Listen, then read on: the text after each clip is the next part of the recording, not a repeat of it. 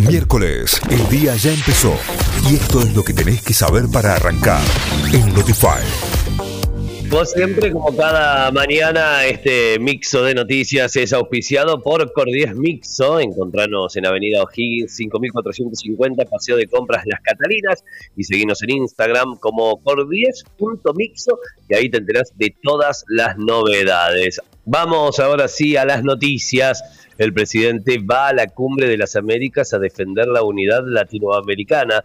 Vamos a defender la unidad latinoamericana, la unidad no se declama, se ejerce y la forma de ejercerla es no segregar a nadie, subrayó Fernández, sobre la postura que llevará a Los Ángeles como gobernante de la Argentina y presidente pro tempore de la Comunidad de Estados Latinoamericanos y Caribeños piden la detención del futbolista Sebastián Villa por el abuso sexual de una joven. La solicitud fue hecha por la fiscal Vanessa González. Ahora el juzgado de garantías número 2 de Lomas de Zamora, a cargo de Javier Leandro Mafucci More, definirá si hace lugar o no al pedido.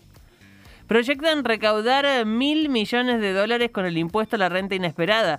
El gobierno nacional estima que la recaudación por el impuesto a la renta inesperada puede alcanzar los mil millones de dólares y sería pagado en, por entre 350 y 360 grandes empresas que operan en el país. Se trata de una sobrealícuota del 15% del impuesto de las ganancias. Del proyecto, este ingresará hoy a la Cámara de Diputados y establece que la renta inesperada tendrá un año de vigencia.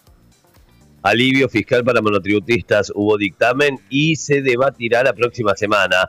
La sesión especial para tratar el proyecto de ley de alivio fiscal para monotributistas y autónomos, que en principio se había pensado para, para mañana jueves, se realizará finalmente el próximo martes. El proyecto promueve un aumento estipulado del 29,2% se actualizan las escalas y topes máximos de facturación por categoría, pero no se modificará la cuota que pagan los contribuyentes. Boca y Ferro abren una nueva ronda de la Copa Argentina. El Ceneice y el Ferroviario se enfrentan hoy a las 4 de la tarde en La Rioja en el primer partido de los 16 de final de la Copa Argentina.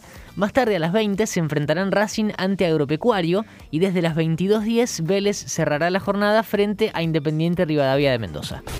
Notify, las distintas miradas de la actualidad para que saques tus propias conclusiones. De 6 a 9, Notify, plataforma de noticias.